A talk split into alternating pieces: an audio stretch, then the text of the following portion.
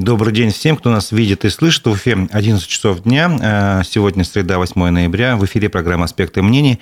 У микрофона Разиф Абдулина, моя собеседница Дилара Гундорова, руководитель э, некоммерческой организации Межведомственного взаимодействия информационно-аналитический центр. Женщина, которая заявила, что готова составить конкуренцию э, Радио Хабирову на выборах главы Башкирии. А вчера был сделан еще один шаг, на мой взгляд, на пути к этому. Проведено установочное онлайн-заседание проекта «Народное правительство». Здравствуйте. Здравствуйте, Разиф. Здравствуйте Здравствуйте, слушатели студии «Аспекты». Напомню, что трансляция программы идет э, в Ютубе, на нашем YouTube-канале «Аспекты Башкортостан». Вы можете оставлять свои комментарии, вопросы, мы их можем озвучить в эфире. Не забывайте ставить лайки, это поддержит работу нашей редакции. Ну, первый вопрос, наверное, такой простой. Ваши первые ощущения после того, как прошло вот это, ну, почти два с половиной часа на общение, если не ошибаюсь, э, э, довольны тем, что прошло? Ваши ожидания и что случилось, совпали? Да, совпали очень позитивное ощущение, потому что когда делаешь все очень быстро, и вот эти вот идеи создания народного правительства возникла-то, собственно, в ходе уже, скажем, заявления, что я хочу быть главой Республики Башкортостан, и дальше надо было достаточно серьезную правовую работу провести, создать вот этот формат. Есть требования законодательства, выполнить их все, и на конце мы собираем и повестку, и аудиторию, и, э, кстати, спасибо Рамилю Рахматову, который вот волею судеб, да, ну это вот я вообще считаю судьба, оказался в это время э, у нас здесь в Уфе и согласился принять участие. И получилось интересное даже интервью наоборот, да, с Рамилем. А, мы, главное, затронули широчайшую повестку, она оказалась актуальна, а вот просмотры на сегодняшний день этого видео мне говорят о том, что людям интересно. Поэтому я считаю, получилось. Первое установочное проект запущен, и я где-то выдыхаю, потому что вот э, задача была поставить вот этот правовой формат. Теперь он есть. Теперь уже не надо говорить, будет, не будет, теперь все, мы в работе. Угу. Ну сразу же, как новость только появилась об этом, что у нас в Уфе такой, э, такой проект заработал, народное правительство, сразу появилось много вопросов. Вот, например, на нашем телеграм-канале э, под новостью о том, что вы угу. объявили себя главой народного правительства, сразу много вопросов. Первое, это как раз касается правового статуса. То есть, например, э, зачитаю, это будет параллельное государство, что ли? Какой будет формальный статус? А ее участников не закроют по статье за экстремизм? Вот на эту серию вопросов можете Вот ответить? как раз и обожаю эти вопросы по одной маленькой причине. А, люди настолько, скажем так, страдают правовым нигилизмом, что не понимают вот эту всю широту возможностей законодательства. Это не параллельное государство, это как раз полностью интегрированный формат государства такой общественный мониторинг. Закон есть. Он позволяет, например, я воспользовалась в данном случае нормой 212 ФЗ а, об общественном мониторинге, как раз загнала в это в правовую конструкцию. Да, там есть условия процедурные, которые надо выполнить. Соответственно, это должна быть некоммерческая организация, у нее должен быть определенный устав, она должна вести определенную деятельность, должен быть объявлен этот мониторинг, должен быть созданы определенные локально-нормативные акты внутри организации. И, собственно, мы создали ведь модель она такая онлайн-модель, э, повторяющая контур правительства, где мы говорим общественникам принять участие. Но э, в силу 212 ФЗ, вот тут особенность этого закона, что мы имеем право в рамках него отправлять свои инициативы проводя этот э, мониторинг эффективности госвластей. И их уже не имеют права игнорировать. То есть, по сути дела, сила нашей бумаги становится не меньше, чем сила бумаги госслужащего. Она обязательно к исполнению, обязательно к реагированию. Дальше все в наших руках. Угу. Поэтому, да, все по закону, и э, как раз вот на это было у меня определенное время потрачено во избежание, скажем так, претензий со стороны правоохранительных структур. Теперь я четко понимаю, как я могу защитить этот формат. А в вашей команде есть юристы, которые проанализировали вот эти, вот, не знаю, все вот положения? Самый главный юрист в нашей команде – это я. Угу. И поэтому никогда не скрывала, кто-то говорит, хвастаетесь, кто-то говорит, много о себе думаете. Я профессионал. И я считаю, что запуская проект, если ты сам не понимаешь, что ты делаешь, это бесполезно там, какой тебе юрист окажет консультацию. Он тебя либо обманет, либо не сумеет. Нет, я сама юрист, я сама экономист, я сама финансист, я сама земельщик и много-много-много чего другое. Поэтому я с полнотой ответственности как раз и беру на себя вот эту работу, которую я как раз представляю, как делать. Ну, следующий вопрос из той же серии, вот из комментариев под новостями. Я просто не ожидал, что будет столько много вопросов под одной новостью. Планируется, что эта структура будет, по сути, делать то, за что должно отвечать правительство официальное? Конечно. Именно поэтому оно и создается. Если бы правительство официально справлялось с тем пулом вопросов, да, которые оно обязано делать, у нас бы не было вот этих общественных, скажем, возмущений. Никто бы не жаловался, все бы ходили сытые и довольные, и по крупному счету было бы все ровно. И достаточно было бы тех э, небольших форматов общественных палат, СПЧ и так далее, так далее, которые позволяли бы, да, что, ну, забрасывать иногда вопрос, или ваши обычные письма бы отвечались бы. Но сейчас возник, по-моему, вот этот резкий дефицит непонимания общества и властей. И, э, собственно, создает этот мост – мы фактически укрепляем государственную власть и делаем э, все то, что она не доделала, только с одной целью. У нас э, республика не должна распасться на какие-то кусочки. У нас не должно быть здесь беспорядков. Да, делаем сами, потому что не справляются те, кто должен это делать. Ну что ж теперь, это наша республика. Мы обязаны, наверное, где-то. Я правильно понимаю, что, допустим, э, результат деятельности этого, проекта «Народное правительство» – это какие-то будут формальные предложения, выраженные на бумаге, там, в электронном виде, неважно, отправленные в исполнительные органы власти, и потом должна быть на них какая-то реакция соответственно, контроль? Нет, дальше. Дальше, намного дальше. А, смотрите, что такое государственная власть? Вот как, как обыватель ее, скажем так, представляет. То есть э, есть задача, там вот определенная конституция образования, там, я не знаю, здравоохранение, больница должна работать. Мы, да, в первую очередь, путем запросов и понимания, как должен быть выстроен именно предметный нормативный ряд, говорим, власть, вот здесь не хватает такого закона, здесь не хватает такого постановления, вот здесь регулирующий документ, вот здесь приказ, вот здесь комиссия, вот и контролем первое, первая часть. Во-вторых, если мы решим все-таки финансовую историю, а она у нас уже, по сути дела, решена, потому что я все равно считаю, что бюджет Республики Башкортостан – это наш народный бюджет, и мы имеем право влиять на... Э, есть механизмы, скажем, регулирования бюджета, общественные механизмы. То есть наша задача сейчас вот просто впрямую интегрироваться в работу Министерства финансов Республики Башкортостан и прямо влиять на те затраты, которые несет, скажем так, бюджет. Просто никогда никто этим не пользовался – Сейчас это, это тяжелая профессиональная работа, но она не каждому под силу, я понимаю четко. Второй момент – это конкретные проектные инициативы. Когда мы понимаем, что вот этот проект нужен, но в силу каких-то причин он не попал на инвест час в голове, да, или там еще какие-то истории не сложились, мы делаем так, чтобы тот или иной проект состоялся. Первое. Второе, точнее. Э, наши предприятия, которые, соответственно, тоже иногда не знают, как работать с этим правительством в силу разных причин или не получают того результата, или наоборот, иногда вот сами, как я говорю, не выполняют те обязательства перед государством. Мы их заставляем выполнять обязательства перед государством. И да, то есть до предметной реализации конкретного проекта. То есть если у нам в будущем, еще раз говорю, все сразу не рожается, э, будут позволять и финансы, и возможности, административные рычаги, которые мы наладим путем межведа, то тогда, да, мы будем э, отвечать за конкретный результат. Дворики, не дворики, да, там у кого как. Но тот проект, который правительство решит, что важен для республики, он просто будет вот прям до предметной деятельности реализован. Угу. Ну, может быть, я повторюсь с вопросом, но просто я хочу его зачитать, и если это как угу. бы повтор, ну, ничего страшного, еще раз ответим. Какие-то работы, выполненные народным правительством, будут вообще законны, чтобы не было как с той истории, когда, например, жители провели электричество там у себя на улице, а власти все это убрали, мол, это незаконно. Как бы я как раз про это. Э, хорош заниматься самодеятельностью безграмотной. Я как про это и говорю, что народное правительство руководствуется абсолютно законодательством Российской Федерации и законами Республики Башкортостан со всей жестокостью требований этих законов и с правовым анализом с точки зрения реагирования правоохранительных структур. Я никогда не позволю пропустить через народное правительство проект, вот как с этим электричеством, потому что дорога в ад, как говорится, услана благими намерениями. Это называется подставить людей – не-не-не, ради хайпа, ради пиара, да нет. Я как раз бы остановила и сказала, ребята, вот вы сначала мне, пожалуйста, сделайте проектную документацию, если не знаете, как я сама ее, условно говоря, проревизирую, и дальше мы пройдем этот этап разрешительной документации, поставим свет. Знаем как. Ну, вот у меня буквально вот на днях был вот этот пример с Ягодным, когда вот э, в ВК написали жители Ягодного, поселок Иглино, 200 домов без электричества, и они говорят, и что делать?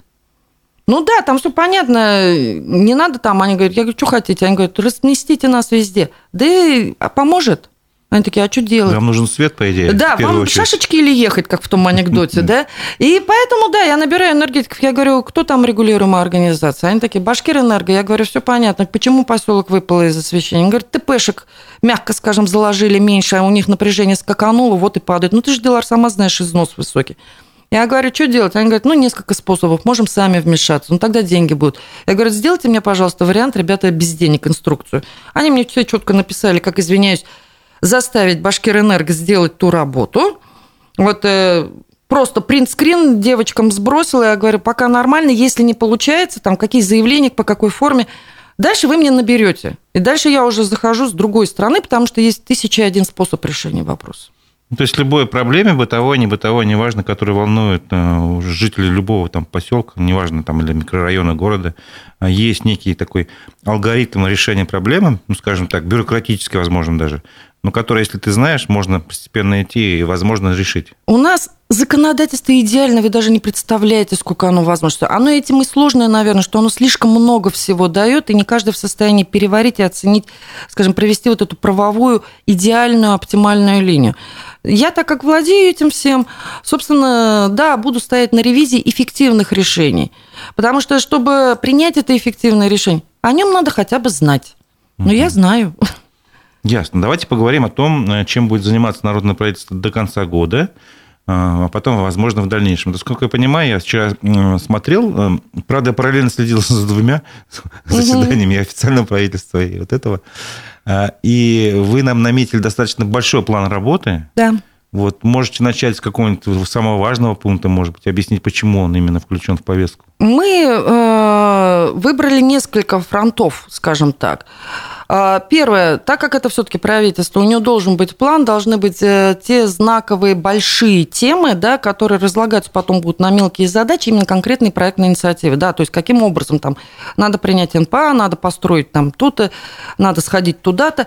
Это отдельная история. Поэтому в повестку я внесла шесть вопросов. Они такие большие, это вот все, что там, например, вот тарифы, да, вот это вот самое наболевшее, оно у всех. Налоговая база, да я просто, это уже мой конек, я знаю, как через налоговую базу контролировать, да, скажем, порядок на территории. Вот э, беру знакомую тематику в первую, потому что не, возьмем незнакомые, надорвемся и дискредитируем информацию. Сейчас главное, чтобы он ножками, как маленький ребенок, пошел. Дальше у меня уже сложилось вот э, с периода 20 сентября с Башкирки, ну сколько, полтора месяца прошло, у меня уже вылился определенный пол вопросов от населения. Реально жесткие вопросы. Я даже вот сейчас не про мелочи. Страшные истории, где я всегда ставлю себя на место людей, как бы я решила вопрос, какой результат. То есть как именно не, там, не пошуметь в, в сетях там, или там, в СМИ, а именно этому человеку помочь и, э, собственно, вот эти 13 вопросов, которые потом э, мы осветили в ходе оперативки, конкретные совершенно, их надо добивать, скажем так. Да, и правительство будет заниматься конкретными проектами. Сейчас я уже понимаю, что через сайт небашкортостан.ру у нас еще поступит, ну, фактически все те же обращения. Люди, которые не достучались до Белого дома, будут стучаться к нам. Наша задача просто не подвести. Ну да, я должен напомнить, что проект «Народное правительство», весь его ход, реализация будет отражаться на сайте небашкортостан.ру, угу. и есть почта инфо, по-моему. Да, да? инфо собака. собака. небашкортостан.ру, куда вы можете обращаться, в том числе, я так понимаю, и тем кандидатам, которые хотят стать народными министрами. Да, единая почта, чтобы не заблудиться, потому что люди плохо запоминают телефоны, почты, пароли, явки. Вот здесь одна почта, туда мы ждем, собственно, два типа обращений. Первый, я, конечно, вот про ту команду, которую, чтобы с Нового года мы уже приступили к системной работе, совершенно системной, а не вот как сейчас я фактически одна вывожу, да, скажем так, с заинтересованными людьми вот эту повестку обращений – ну ладно, это мой, мой выбор, да. А вот в плане системной работы мне нужны вот эти народные министры, те специалисты, которые, пожалуйста, приходите, пробуйте. То есть э, мы даем вот этот статус, он легальный, он позволит вам, по сути дела, не заниматься общественной деятельностью неизвестно как. Я фактически делаю вам контур юридической защиты от, э, скажем, внешних воздействий да, или каких-то претензий. Образовательной защиты, потому что мы даем вам возможность, да, народным министрам. Опять же, ну, это такой тест для самого себя. Насколько я вообще в этой деятельности общественный состоятелен, даже так. Потому что одно дело, условно говоря, из-за угла что-то говорить, ах, вот все плохие, а другое дело, вот иди и сделай сам. Как говорится, предлагай. Понятно. Ну, вообще вопрос такой, знаете, э, надо, надо видимо, разъяснить. Угу имеет ли этот проект народного правительства какую-то политическую подоплеку? То есть, а, либо это просто а, желание ну, в рамках закона об основах общественного контроля, если не ошибаюсь, да, так называется закон, угу. создать вот такую систему общественного мониторинга, как работают власти, где они там не дорабатывают, предложить пути решения каких-то конкретных проблем. И таким образом, ну, это некий такой общественный проект, который не имеет никакой партийной и принадлежности. Здесь даже лукавить не буду, здесь две цели – Первое, то, что вы сказали, да, он будет ре- реализован вне зависимости от погоды на Марсе, политических партий, влияний. Он просто должен быть. Я вообще уверена, что вот э, общественность э, не должна превращаться в разрозненную какую-то историю. Она должна систематизироваться. Только так она села. Вот мне понравилось, как вчера Горовой подвел под, под нашим э, выступлением, скажем, первой оперативкой вот эту черту. Он абсолютно правильно сказал. Вот, ребят, формат создан, давайте усиленные меры. Хотите бороться, надо вместе. Поэтому первое, да, это просто работа, которую мы должны сделать. И я отношусь к этому профессионально. Если потом наши кадры народного правительства перейдут в официальное правительство, да я буду счастлива. Я буду гордиться тем, что да, вот народ доказал, люди есть, скажем так, за периметром каких-то официальных структур. И они умеют работать, они могут. Это будет наша гордость. Это вообще будет первый результат. Преследую ли я здесь политические цели – а, конечно, да. Потому что этот проект – логичное продолжение проекта «Башкирка РФ». Уж коль я сказала, я пойду главой, а я тогда в интервью Пруфы сказала, что как бы меня народ не попросил, как бы там ни складывались обстоятельства, я слово дала. Я человек такой, я слово дала. И вот теперь нравится мне, не нравится, могу передумать. Я вот сначала стану главой, а потом разберемся, да.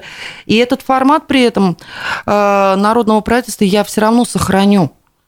Потому что как ты можешь, занимая официальное кресло, четко знать, а у тебя там все в порядке с людьми, если ты не держишь людей, скажем, в поле видимости с их прямыми чаяниями. Хотя госаппарат и настроен на работу с людьми, но он жутко ограничен требованиям государственной гражданской службы в части прямого реагирования. Ну, вот, например, придете вы разве ко мне как госслужащему, я вас ведь не смогу принять, потому что э, будет э, каком-то моменте скажем, а вдруг это коррупционная составляющая, почему вы именно с Разифом, да, какую-то историю делаете, а не с Ваней, Петей там или еще Смотрите, я думаю, команда Хабиру с вами поспорит, скажет, прошу прощения, есть система инцидента, есть Центр управления регионом, есть э, как бы механизм, который позволяет э, понимать, что тревожит граждан в тех же соцсетях и реагировать на это. Вот, вот как механизма бы есть система, нет. есть некая обратная связь. Нет, механизма нет, потому что в отличие от многих, я как раз знаю, как устроена система инцидент, как устроен ЦУР, как устроен э, центр работы Парчаковской, от того, что там сидит колл-центр,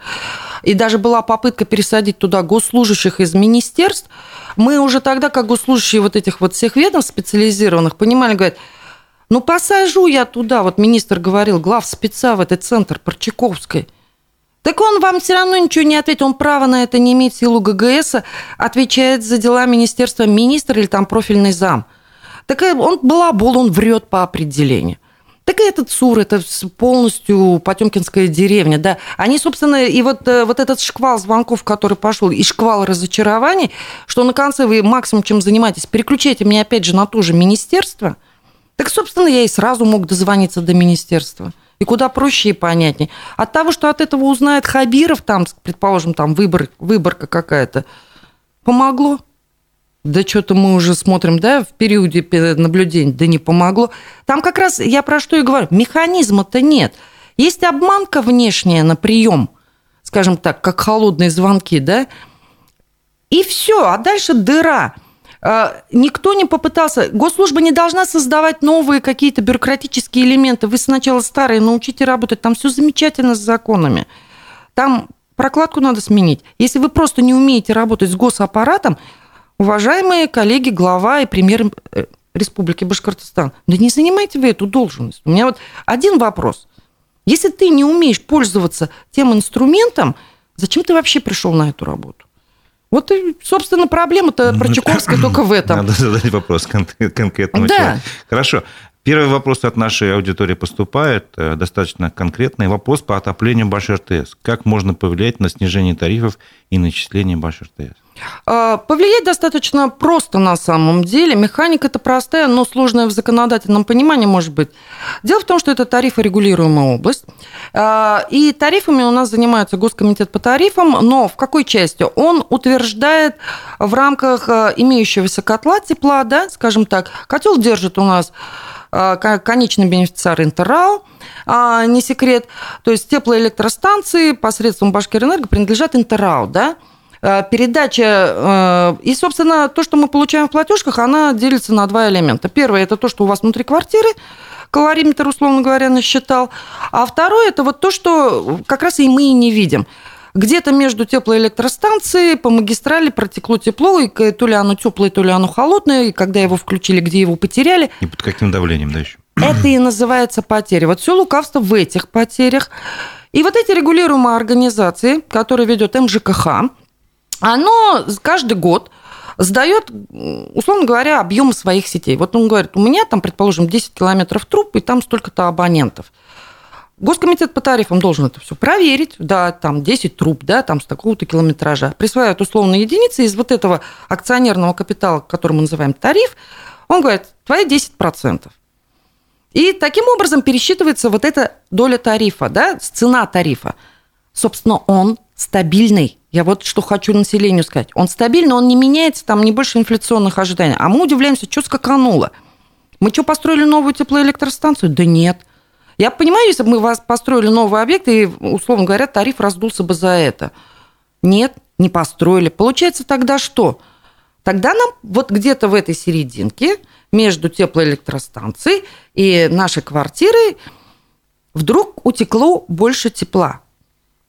Как это доказать? Да просто, вы просто берете статистическую выборку. Есть э, механика контроля на потерях. Там же еще есть такой интересный балансирующий механизм, тоже мало кто знает, есть понятие инвестпрограммы. Вот она ведется МЖКХ. То есть это еще бесплатные деньги, которые распределяются вот этим компаниям на э, реставрацию сетей, на создание новых сетей. Это вообще бесплатные деньги. Ну, то есть это деньги налогоплательщиков, которые оказались в доходной Не налогоплательщиков, бюджета? а тариф. Э, тариф, он немножко не к налогам имеет дело отношение. Это, скажем, как некий котел всех отчислений. А, ну, то есть за счет тарифов? Да, за счет тарифов. Там часть выделяется инвестиционная угу. составляющая. Просто надо знать, кто какую бумажку сдает, у кого эту бумажку спросить. Я точно знаю, почему Госкомитет по тарифам не проверяет имущество, потому что у него нет проверки, оказывается, полномочий имущества. Там надо просто ввести достаточно жесткий регулятивный документ. Имеют право. Не очень любят это делать, но имеют право. И давануть на МЖКХ который тоже почему-то позволяет своим теплокомпаниям. Ну, почему позволяет? Потому что, ну... Ну, так проще, наверное. Не умеет, да. Или не умеет. И не хочет, и смысла нет. Ну и давайте так, я точно могу сказать, вся эта имущественная база даже на учете не стоит. Чтобы что-то контролировать, надо что-то посчитать. Чтобы что-то посчитать, надо на учет поставить. Оно даже не зарегистрировано. Ну да, мы говорили это... в одной из программ да. об этом. Да. И вот это позволяет хулиганить, бесконечно реконструировать неизвестные аварии, решать какие-то неизвестные.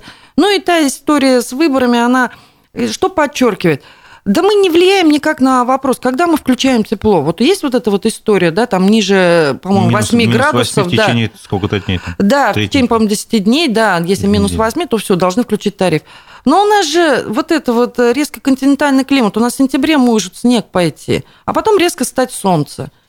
И вам включили тепло. А теплоэлектростанции – это не выключатель если ее раскочегарили... Там нет такого регулятора, который убавляет немножечко, она, да? Да, она идет сезон. И вот все тепловики всю жизнь, то есть сколько существует энергетика, все об этом знают, что если мы включили тепло, ребят, счетчик пошел капать. И хулиганьте вы на том, что вы будете платить, условно говоря, за тепло только зимой. Или была вот система, когда равномерно распределялись платежи. Мы же как вышли на тепло, что оно хулиганит? Но если не пришлют э, новых ТСОшек, теплоэлектростанций, принципиальных изменений в экономике нет, берешь статистическую выборку за 10 лет, мы просто обнаружили, сложили эту цифру, что в стране произошло, что у нас платежка увеличилась выше инфляции, выше тарифа? Ну, да, нам просто вкрутили избыточные калории. Зачем Интерау получила, ну, деньги избыточные? Причем интересно, да, то есть э, РТС, оно же ведь тоже Интерау. То есть клевая схема. Ты берешь деньги, и, условно говоря, кстати, вот эта контрольная организация Баш РТС, она и должна контролить, собственно, от того, кто отпускает эту электроэнергию. Так ты сам себя контролируешь. Клевый бизнес, да? Поэтому, естественно, они сами себя не контролируют. Если ты входишь в этот механизм а, как э, дополнительный контроль, кстати, при Госкомитете по тарифам есть специальный совет, который обязан утверждать и ставить подпись, что да, ок, согл. Надо просто с этим комитетом работать. Ну, то есть возможности, в принципе, есть, но я, например, честно говоря, не понимаю, как общественные организация, ну, общественный мониторинг может повлиять на работу сразу нескольких служб, сразу нескольких ведомств, там, Просто МЖКХ, Госком по тарифам. Э, Если приходит из И даже частные организации в теле в БАШРТ. Ровно как ГКУИАЦ точно так же вмешалась э, в работу непрофильного ведомства, она вообще не относилась к нашему профилю. Пишешь письмо и говоришь, а мне надо. Они не имеют права отказать, это госслужба. Ну да, ты пишешь мотивацию, состав, законодательные ссылки, это просто надо знать. Поработать и, надо. Да, и не просите у них странного. То есть, когда вы просите, я не знаю, какую-то странную вещь, не относящуюся к полномочиям данного министерства, оно вам так и пишет, вне компетенции. Но вы не поленитесь, прочитайте сначала положение об этом министерстве, ведомстве. Логично оно ничего не даст. Механикой сшивки работы между министерствами как раз и должно заниматься правительство, аппарат правительства и глава. Почему он этим не занимается? Ну, я уже сказала, он неграмотный. Он сам в этом ни черта не понимает. Ну, соответственно, ну, не понимает и не дают соответствующие указания. Те же министры, я со всеми разговариваю, они прекрасно знают, как этот вопрос решить. Но они не имеют права, вот, как скажем, вперед батьки. А где гарантия, что у общества есть такой потенциал, что общество справится, найдет таких людей, что у него есть такие знания? А, собственно говоря, никто же с детства не, не готовился стать народным министром, правильно? Ну, я тоже не готовилась стать народным главой с детства. И более того, когда я заходила на область энергетики, вот это все, что я сейчас рассказываю, уже легко, для меня тоже было закрытой совершенно комнатой, да, которую я постигала просто в процессе. Вопрос, э, вам надо, чтобы платежки стали меньше, или мы просто беседуем на эту тему, бесконечно плюясь в правительство? Если надо, ну давайте. Значит, будем учиться вместе, будем читать. Я думаю, что часть людей mm-hmm. есть у них достаточно компетенции в этом плане, просто они, может быть, не в том русле, не туда приложили свои усилия. Разлив их очень много. Даже вот элементарно. Первое, я есть. Я уже в этом разбираюсь. Поверьте, я это не одна разбираюсь, а у меня есть коллеги, которые тоже в этом разбираются. Нас уже много. И дальше, и дальше, и дальше. Я даже проще скажу – вот эта фабрика кадров Башкирэнерго, многотысячное предприятие, оно живое, они все здесь, никуда они не делись, никуда да? не делись, это те же люди, у них семьи, они все разбираются прекрасно, каждый в своей части. Там не надо, мы же не пытаемся подменить работу Башкирэнерго, мы пытаемся решить вполне локальный вопрос. Угу. Хорошо, следующий вопрос из нашей вот из нашего чата читаю. Многие годы ветшают и разрушаются памятники архитектуры в Уфе. Как вы можете повлиять на их сохранение и реставрацию? Не говорите полностью подробный ответ, я думаю, просто можете или нет, во-первых, а потом коротко. Управление архитектуры, республиканское угу. ведомство. Есть памятники архитектуры федеральные, есть памятники архитектуры республиканские. Республика сама решает. Да? Есть план программы финансирования, заявляется в стандарт, как любое министерство на финансирование, доказывает, а, если через федерацию, значит, согласуют с федерацией, есть, опять же, строго установленный порядок. Другой вопрос. Когда мы делим бюджет, а, и когда все правительство за что-то голосует, почему-то оно не голосует за памятники. Вот и все. Это слабые лоббистские возможности этого управления конкретно? Ну, всегда да. То есть министр, давайте так, э, он же даже не статус министра, а это статус управления, даже меньше, чем госкомитет. Он даже в иерархии должностных, э, скажем, э, функций весомости у него... Ну, Четвертое место, скажем. Где-то там, да. Условно. Где-то там. И поэтому а, а, хотя он полнотой исполнительной власти обладает полностью, теоретически, да, он заявляется общим порядком, но когда вот собирается президиум правительства и делит бюджет, а там есть механика, что а, сначала есть согласительная процедура, потом идет у премьеры, и финальную в августе, как это, черновую верстку бюджета уже перед, согласовывает глава. Ну, собственно, глава потом определяет, когда ему приносят там вот бюджет, условно говоря, на 300 миллиардов, а затрат принесли на 500. И он решает, чего ему не нужнее, да? Ну да, приоритет расставляет. Да, ну вот он выбрал памятники. Почему? Да, мы отдали за Шеймуратова миллиард, и при этом мы бы спасли кучу зданий. Была придумана в Прихаметове система, когда за рубль отдавали в аренду, да, ну лишь бы они отреконструировали. К чему привело? У нас фасадная стенка оставалась от вашего памятника архитектуры, а там стоит многоэтажка за ним, да, у нас вот эти вот ужасные ну, это творения. Вы имеете гостиницу «Шаратон», так называемый. И гостиницу «Шаратон», вот и Горнас, и их много, да, где угу. оставили буквально одну стенку, какой-то нафиг памятник архитектуры. И, соответственно, я где-то вот, кстати, управление а, э, культурного наследия хорошо отношусь, они где-то пытаются сберечь таким образом, не ставя вот под такую реконструкцию. Это угу. целая отдельная история, потому что застройщик за рубль берет центровую площадку, да, там на конце будет точечка. Вот и все. Тут не, не вопрос, но просто, возможно, вас это заинтересует. Доброго утра. Угу. Дело Разыкова смотрел, слушал ВКС с температурой. Очень интересно, важно, все четко, ссылки на законы. Восхищаюсь э, главой народного правительства. Сам ее подход в этом с уважением. Ирик. Очень знаю, огромное спасибо. И еще фото с, с Мустием Дилара Закон поймет. Это уже просто для сведения. А, это очень приятно. Я сразу хочу порекомментировать, кстати, вот если Разив позволите. Угу. Когда я только, э, скажем так, э, возникла эта мысль быть главой, э, мне же сразу поступил звонок, а насколько ты Дилар Закон вообще там, что я себе там возомнила? Вы мусульманская республика, патриархальная республика, и здесь нравится тебе не нравится, Москва будет всегда видеть мальчика. Я говорю, а с чего Москва решила, что она здесь решила, что здесь будет мальчик? Я говорю, чем я вам не подхожу? Вот вы мне тогда говорили, да? То есть нет такого ограничения по женщине. Угу. А он говорит, ну как? И вот это вот, ну как? И нет ответа. Я говорю, знаете, говорю, мы мусульманская республика, уж если кто-то здесь решает, решает Цидум. Вот у нас есть Талгат Тажудин, вот это авторитетный человек и мудрый человек, и я хочу посоветоваться с ним. Я попросилась к нему на прием и попросила, чтобы мне дали, скажем, возможность именно посоветоваться. А, как раз перед его юбилеем а, в середине октября а, мне запросили анкету, все проверили, дали добро, он заболел как раз и говорят, Дилар, но не переживай, он человек официальный, он навряд ли, конечно, прямо вот сразу тебе там перед камерой выйдет, но говорит, он молитву за тебя прочитал, то есть добро ты получила. Все. Поэтому огромное спасибо ребятам. Ну, так что, как, я не знаю, как это сказать, да, для меня это важно. Когда мудрый человек, религиозный лидер, да, вот я к этому муфтиату очень хорошо отношусь, дает добро на республику, вот женщине, это важно. Вот если бы он сказал нет, даже бы меня близко не увидели бы. Ну что ж, будем теперь обращаться к муфтию. Хорошо. А с небес на землю хочу вас запустить. Угу. А, тоже вопрос не мой, а вопрос э, из комментариев к нашей новости, вот предыдущей, я еще не все вопросы зачитал. Это пресловутая вертикаль власти и вытекающие из нее проблемы, это мы имеем как раз благодаря Владимиру Владимировичу Путину. Да и Хабирова назначил лично Путин. Что вы скажете на это замечание? То есть благословить должен не только муфтий. А я хочу сказать э, элементарно. Вот это, опять же, незнание законов. Оно ведь происходит только в одной э, ситуации. А, да, Путин назнач... не назначает, давайте так, а предлагает три кандидатуры, да, из которых выбирает Курултай. Он мог проголосовать как угодно. Но он проголосовал ровно так, потому что, да, вроде как закон позволяет его тут же отправить в отставку, да, ну там, условно говоря. Ну да, выразить недоверие можно. А, я Путина как руководителя понимаю, когда у тебя безинициативные регионы, механику, да, затрат на выборы и так далее, так далее, управляемость, ее надо было выстраивать. Это была необходимость когда-то выстраивания вертикали власти.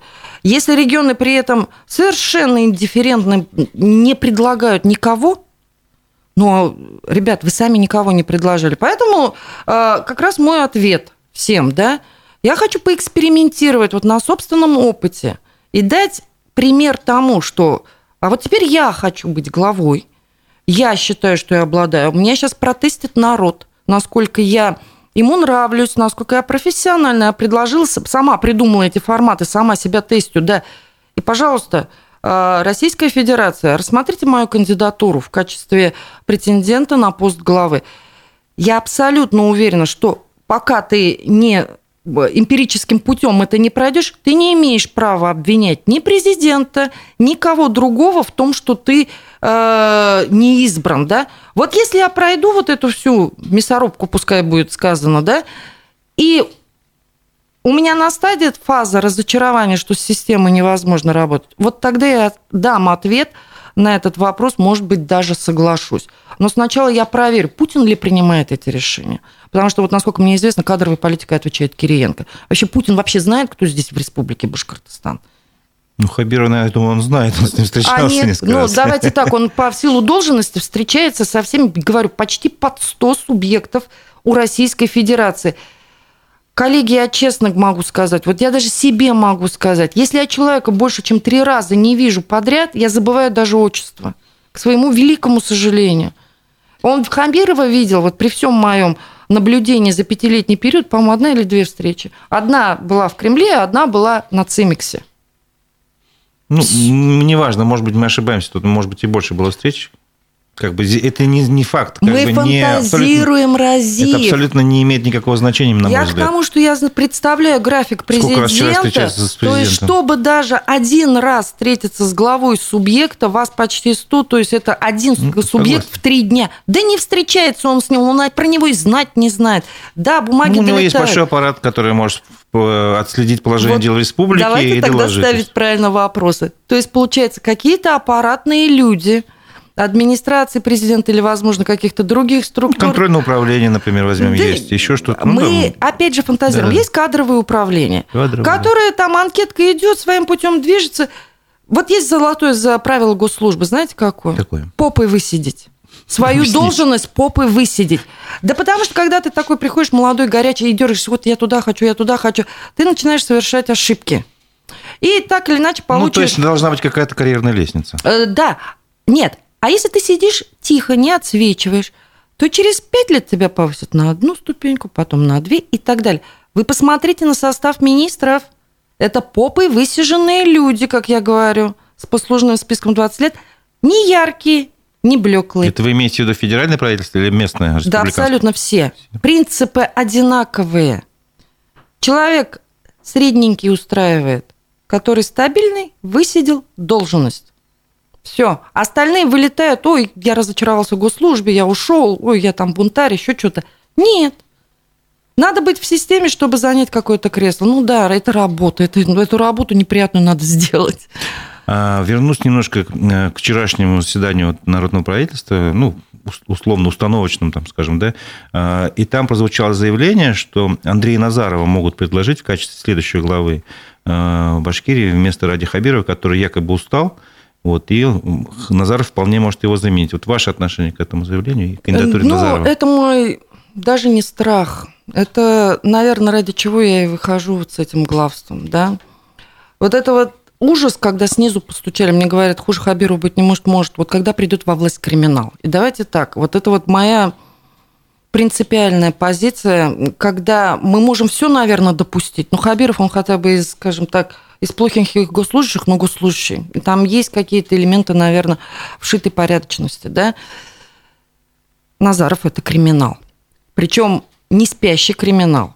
Не криминал, который ушел там, да, с поля, теперь переобулся, и вот одел пиджак и стал красивым там и пушистым, забыв прошлое, покаявшись. Нет, он в активной фазе. Идет захват республики криминальными элементами. И, ребят, дальше будет ужас просто. Ужас, потому что криминал не умеет думать, криминал не умеет слышать, криминал решает простыми, эффективными способами вполне себе меркантильные вопросы. Ну, это достаточно громкое заявление и говорит, что человек там принадлежит к криминалу и надо обладать какими-то фактами. И давайте я напомню, что Мгм. в прошлой программе э, у нас закончилось тем, что мы не успели рассказать, а, по крайней мере, не успел задать те вопросы, которые хотел. Вы только заикнулись о том, что есть какое-то, какие-то факты, которые позволяют, э, ну, я, как я понял, утверждать, что Андрей Назаров имеет отношение к финансированию там, украинской стороны. Каким-то образом. Какие-то страшные факты. Вот это история. слово страшно меня, во-первых, заинтересовало. Что с такого страшного сделал Андрей Назаров? Э, О чем вы сейчас можете, как минимум, рассказать? Ну, давайте так. Эта история немножко уходит далеко. А, Я ведь тоже не сразу вышла на эту информацию, да, она же по, по ходу деятельности и сведения накапливаются, и точно так же, когда приходишь к первым выводам, начинаешь сомневаться, а потом перепроверяешь себя. Потому что, ну, э, обвинение, не обвинение, но признаки преступления серьезные. И э, ситуация сложилась как? Э, был 2000, дай бог памяти, 20 еще год, ковид. Меня пригласил Питер. А вот как раз ставили вот эту систему ЦУР, ситуационный центр, и Питер предлагал свою систему. А нам надо. Вот у меня уже практически в ручном режиме все это считалось, и мы поехали смотреть Питер. Там, тем более, такой же информационно-аналитический центр. А Питер – это вот самый лидер-лидер Российской Федерации, клевые ребята. Выстроена была работа, нам давали клевый продукт не за миллиард ЦУР. Я помню, там что-то они выставили смету, даже 50 миллионов не было, полный комплект, вот как у Матвиенко там было, да, а там самая классная система в Российской Федерации. И э, я заношу в правительство, ребят, вот решение. И, э, и мы даже затащили, и они сюда приезжали, питерские правительственные комиссии. На конце, в общем-то, что-то вдруг встало, Назаров начал делать свой ЦУР. Вдруг меня вызывают в феврале 6 часов на сборы, завтра мы в Питере. Будет Назаров в Питере, будет делегация 12 человек в Питере в лице министров. Летишь ты. Чтобы вы понимали, я по иерархии близко не должна была лететь, я всего лишь руководитель ГКУ. Твоя задача – делай Смольный, чтобы были встречи с губерами. Твоя задача – 6 часов еще вылететь. Я говорю, нифига себе. А где у нас Болчева, где у нас все? Идет работа, да, мы вылетаем. Спасибо ребятам вот питерским, они все сделали. И Смольный, и себя показали. А они летели с дополнительной функцией вот этот геоскан. Вот тот материал, который вышел на профах про БПЛА, это все туда. Я тогда не поняла. Не было до этого ни разговоров об этих БПЛА, да, каких-то. Была какая-то ерунда, прилетающее такси, причем я, ну, я вот физмат заканчивала, да, Э, школу, я физику хорошо знаю. Я знаю, почему эта кастрюля с болтом не полетит, да? Даже если вы ее очень высоко подбрасываете, она летать не будет. Я видела эти типа их непроектные разработки. Ну, думаю, ладно, была премьера. Поехал он по этим БПЛА. Вечером ужин э, в ресторане, и вдруг пузата хата. Почему пузата хата? В анонсирован другой ресторан, ужин правительственной делегации. Встречают друзья. Мы приехали раньше – я приехала раньше, встречает друг, который как бы пригласил премьер-министра, его личный друг. Была какая-то беседа, там не суть, потом стол, потом мы разъезжаемся, часа два, это вот буквально перед самолетом. Это был 21 год февраль. А потом настает 22 год. У нас СВО. Сделала я фотку одну. Одну фотку сделала с этого ресторана. Я что-то... Меня тогда что-то покоробило, потому что с Украиной уже были напряженные отношения. Ну, собственно, там не надо быть... Думаю, как-то не политично все равно. А там вот он прям в украинском стиле. И э, в силу ситуации я начала проваливаться. Тут еще мне муниципалитеты начали фанить, что мы, говорят, не понимаем, куда уходят деньги, которые выделяет Федерация на СВО. У нас, говорю, босоногие мальчики уезжают по линии республики. А, там же первые это времена вообще настроечная система сложно, плюс ко мне начали обращаться вопросы, вот как отработать постановление, мы прям начали понимать, что у нас в республике куда-то деньги СВОшные деваются. Отдельная история. Но мы сразу начали понимать, э, и мы перестали находить вот эти бюджетные деньги, которые давай искать. И начали... И тут я решила провалиться. Все-таки у кого мы были в гостях? Угу. А, выяснилось, что ресторан принадлежит неким братьям Константиновским.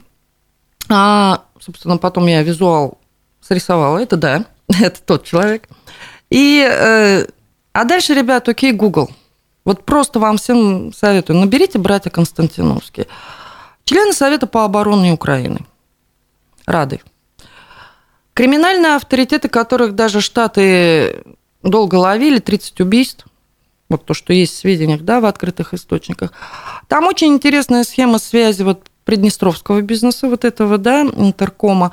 А мы еще ведь тогда Геоскан проследили, как он был, почему мы полетели в Геоскан Питер, почему мы здесь делаем Геоскан Уфа, при наличии у нас транспортно-навигационного центра по БПЛА, а я тематикой БПЛА занимаюсь почему? Потому что э, мне долго, э, ну, скажем, втюхивали, да, что это оборудование очень хорошо при геодезических исследованиях а, при инвентаризации имущества, а я противница, потому что я знаю, что можно легче и дешевле. Там не всегда целесообразно использование БПЛА. И мы очень, э, как ГКУ, сотрудничали с Роскосмосом, как можно вот э, определить здесь имущество. И я была против БПЛА использования дорогостоящая слишком вещь для, вот, скажем, наземных территорий. Тут у нас стал материал ЦСР, э, который вдруг куда-то деньги пропил, хотя говорит, что создал кластер БПЛА, а давайте так, я знаю, что такое БПЛА, у меня муж на УМПО работает, да, и э, много-много чего вот таких вот факторов, которые мы начали соединить, и мы просто поняли, вот Константиновские, которые устраивали сафари на людей на Донбассе в 2014 году и так далее, и с ними дружит премьер. Зачем? До сих пор. И я не могу найти деньги. И при мне они договаривались, давайте так, я же свидетель разговора о коммерческих вполне сделках. Только война началась через год. От вы откуда знали, что нужны будут БПЛА?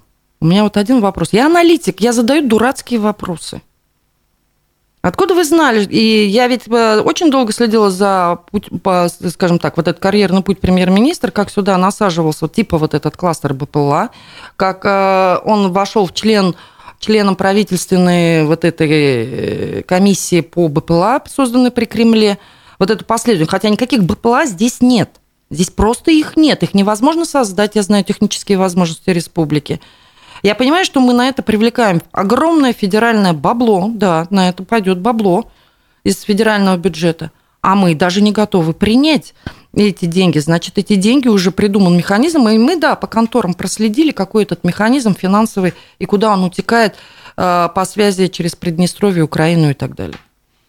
Ну, то есть я правильно вас понимаю, из-за этой связи вот с У меня возникли вопросы. Возникли У меня вопросы? возникли вопросы, я, естественно, дальше не могу сама это работать. Но ну, вы этот материал куда-то отправили? Да. А реакции пока нет? Я считаю, что реакция есть. Я считаю, что те события, которые сегодня происходят, я знаю, что идет проверка большая. И я знаю, что эта проверка уже даже идет не первый месяц. Угу. Она ее оставили здесь. И давайте так, материал убойный. Я ездила весной и задавала этот вопрос: почему не реагируете? Он говорит, понимаете, говорит Дилар Зукуанна, будет один момент а, Подобные аресты влекут неизбежно подскакивание, скажем, той стороны, и начинаются финансироваться беспорядки в нашей стране. Такие вещи проводятся очень-очень аккуратно. Ну, я не лезу, да, в работу структуры, это не моя уже специфика, я не могу анализировать это. Я просто говорю, что вот эти признаки меня привели к очень нехорошим выводам, особенно когда ты лично свидетель определенных моментов. Я отдала. Дальше уже у нас есть федеральные структуры, которые за это получают, Но если на зарплату. вас, товарищ Назаров, я не знаю, премьер-министр, обратиться э, за ваши слова, то, что он криминал в суд, вы сможете как-то э, аргументировать или нет? Я говорю признаки. Обоснов. Я говорю всегда поэтому, коллеги, услышьте внимательно. Я не говорю преступления, не говорю обвинения. Я всегда говорю, я вижу признаки. У нас Слово так... криминал, оно имеет достаточно такой характер негативный. Криминал он имеется. Давайте так, эти уголовные дела об изнасилованиях, да, которые в отношении Назарова были, они в открытом доступе. Я здесь ничего такого не придумываю. Я просто к тому, что, да, откуда человек вышел, из какой среды. Вопрос был один. Прекращена ли связь с этой средой? Я говорю, признаки того, что, скорее всего, нет. А тем более, что я сейчас недавно еще башметь посмотрела.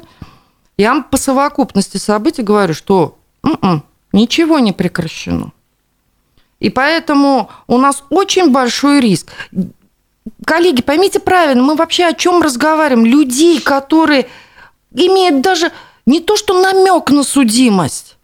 На, там в госслужбе все, крест моментальный. Ты подходить к этому контуру, а мы вполне серьезно сейчас рассуждаем, что он, во-первых, вообще не понимаю, как стал премьер-министром, а теперь он будет главой республики. Нет, ну зачем, как стал, его пригласил Ради Хабиров. Ребят, ну, давайте... я, явно, я думаю, перед тем, как пригласил... Это не, давайте не поощрять и... преступления одних другими, да, Нет, то есть... Вы меня поймите правильно. Я думаю, что перед тем, как его назначили, наверняка проходил какую-то кадровую проверку тоже. Так или нет? Справку номер один подписывает Федеральная служба безопасности, анкетная справка. По уровневым лицам она подписывается не здесь. Насколько мне известно, он пролетел как-то мимо этой справки. Его не согласовала служба. Ну, и то есть меня... формальным, по, по формальным признакам его не имели права назначать премьер-министром? Да, да, но было назначено, я понимаю, что когда назначается глава субъекта, он вдруг, ну, пускай ошибочное решение принимает, да, его за это не могут снять. Я одно только не понимаю в Раде Фаридовича. Это всего лишь один указ об отставке премьер-министра. Ему не надо ничего объяснять. Причем самое смешное, он даже получит политические дивиденды от этого по одной маленькой причине. Э, вместе с премьер-министром в отставку отправляется все правительство. Ты можешь, извиняюсь, в конце обрубить да, от предыдущих ошибок. Этим пользовался Хамитов, этим пользовался Муртаза Губайдулович. Это нормальный такой административно, э, скажем так, ход, когда тебе надо, ну, при накопившихся проблемах, а сегодня, по-моему, тут у нас Белый дом и криминальная хроника – это уже, по-моему, слова синонимы. Ты можешь просто избавиться от шлейфа накопившихся проблем со стороны правоохранительных органов, отсекая, скажем, себя от этой или той стадии. Я читаю, тут мне пишут. Вот дает, разив уши развесил. Я, видимо, не доверяю вашим словам. Не знаю, не, не будем э, комментировать этот комментарий. Разив, я прокомментирую этот комментарий. Вот дает, не вот дает, там, что она несет, а факты расследования. У меня есть два момента, я отмечаю всем сразу людям. Первое. Вы кто такие? Вы в состоянии понять, какие документы вам нужно предъявить? Вы правоохранительные органы, вы специалисты в этом материале, вы имеете на это полномочия. Раз. Второй момент. А, вы можете не доверять тем словам, абсолютно имеете право, но давайте подождем. Я еще раз говорю. Мой гражданский долг я выполнила. Дальше вопрос отработки системой. Это не мой вопрос уже. Мне будет... Я жду реакцию, я ее вижу как аналитик, я считаю, что она уже поступает в субъект. Могут быть приняты даже противоположные решения. Теоретически могут быть. Но чего я точно не хочу? Я не хочу, чтобы Назаров был руководителем Республики Башкортостан при любых обстоятельствах. Я вижу, что он идет всеми усилиями на руководителя. Я вижу. Потому что вот это его, особенно последнее вот с Федерацией бокса, когда он... Зачем ты стал Федерацией бокса? Когда ты стал боксером? Но когда мы посмотрели, да, например, на центральный аппарат Федерации бокса, там почему-то супруга Кириенко, да, возглавляет Федерацию бокса. А Кириенко как раз влияет на кадровую а политику А Кириенко субъекта, как да? раз. Вот у меня сейчас вопрос. Ты кому намек Назаров кидаешь? А, главе республики, там, субъекту, что, типа, у меня с Кириенко все нормально. Кириенко вообще про тебя знает? Ну, мы не Но это, это всегда такая игра, знаете, Понятно. да. Поэтому, да, намеки видны, понятны. Те, даже вот мы вчера собирали вот это в народном правительстве, вот эти вот, э, скажем, признаки, да, при которых я четко понимаю, идет раскачка ситуации, странный пример, вот с этим городищем. А, Рамиль вчера вспоминал кресты, да, а ведь там, э, ребят, задумайтесь, в один день возникает стройка, даже крест установить, это мини-стройка, идет подготовка, кто-то рубит, и никто не замечает, как рубит, да, кто-то ставит супер быстро, и никто не замечает, как ставит. Это деньги нужны, это люди нужны. И как бы там ни плелись эти нацфакторы, не нацфакторы, была подготовка, вполне себе системная работа. Я все равно остаюсь на мнении, нам кто здесь республику раскачивает?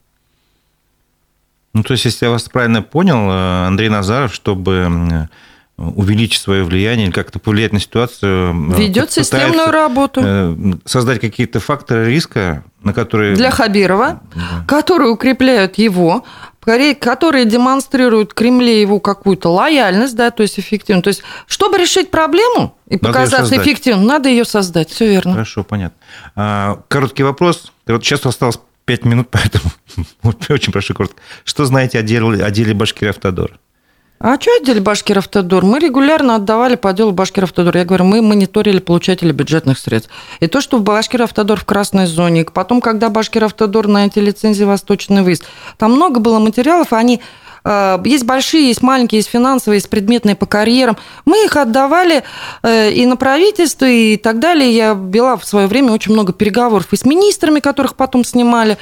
Для меня это логично. И сейчас просто жду, когда Юланов начнет давать показания. И вот тут самое интересное. Марзаев или Хабиров, кого он сдаст? Понятно. Есть ли конфликт между а, Радим Хабиром и Андреем Назаровым? Это не конфликт, это заклятая дружба, я бы сказала.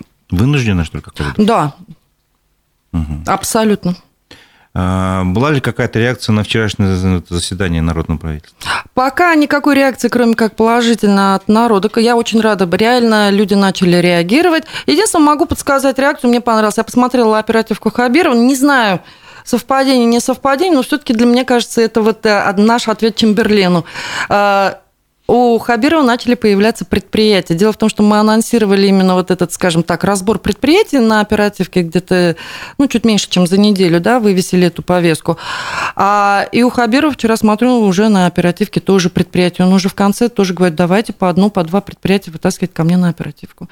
Я считаю, что это такое зеркаленье, да, уже началось. Если это у него закрепится, я даже считаю, что это плюс наконец ну, наша... все ваши идеи, ради бога, если на конструктив работают, да, берутся на я за конструктив, да. А, вопрос. Случае. Что будете делать, если желающих стать народными министрами не окажется, или, или будет их мало?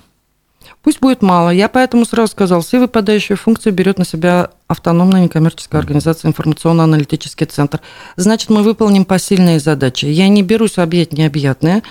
А, здесь без лишнего бахвальства. Я даю возможность. Сколько зайдет, столько зайдет. Значит, мы просто решим меньше задач.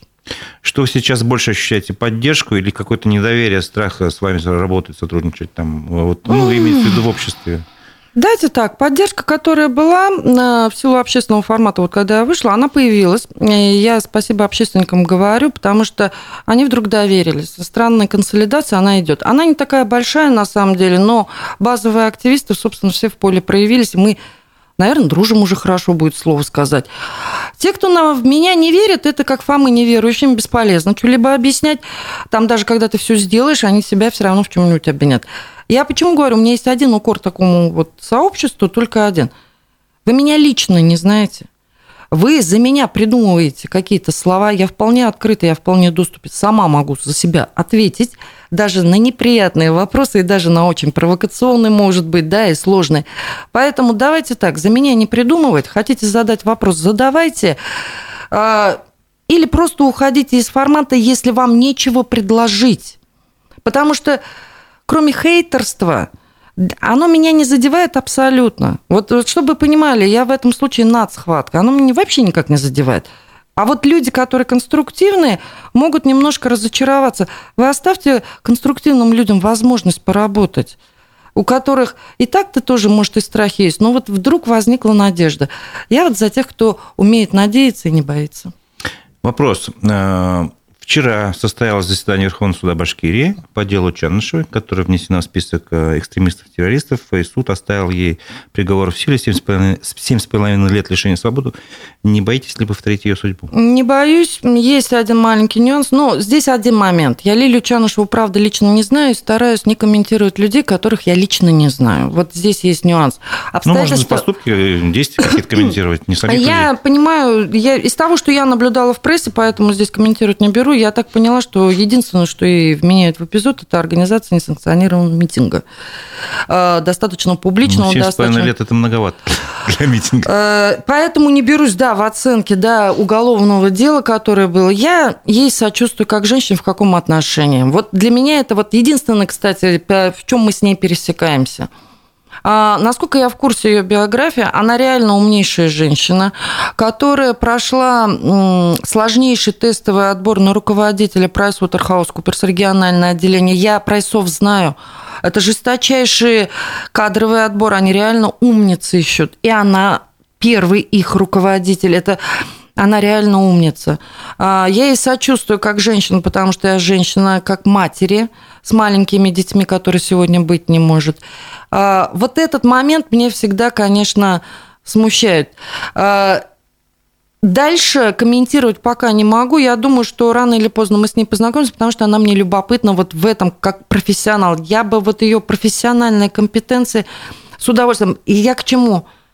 Ее отторгнула госсистема в свое время. Почему она ее не интегрировала? Мы бы получили идеального министра экономики, просто идеальнейшего.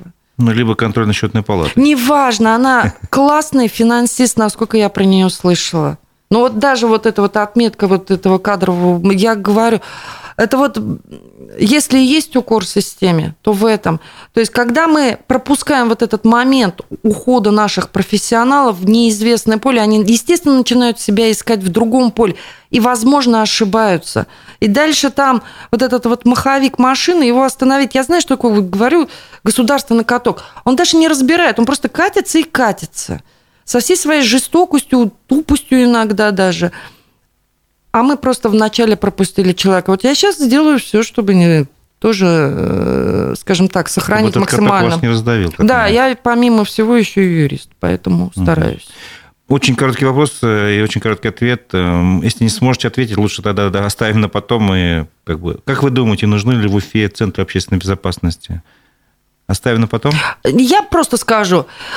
Чисто аббревиатура сама по себе ни о чем не говорит. Всегда надо смотреть функциональный смысл и как она будет интегрирована в инфраструктуру. Иначе это не рабочая очередная структура. Как вы думаете, 30 платных депутатов в Курултае не многовато, ли для республики? Это наш благотворительный проект. Я все время, вот, к, к, скажем, к народным избранникам на зарплате, если они ничего полезного не приносят, отношусь, что вот есть хаир – мы таким образом его даем, да, ну, наверное... Будет.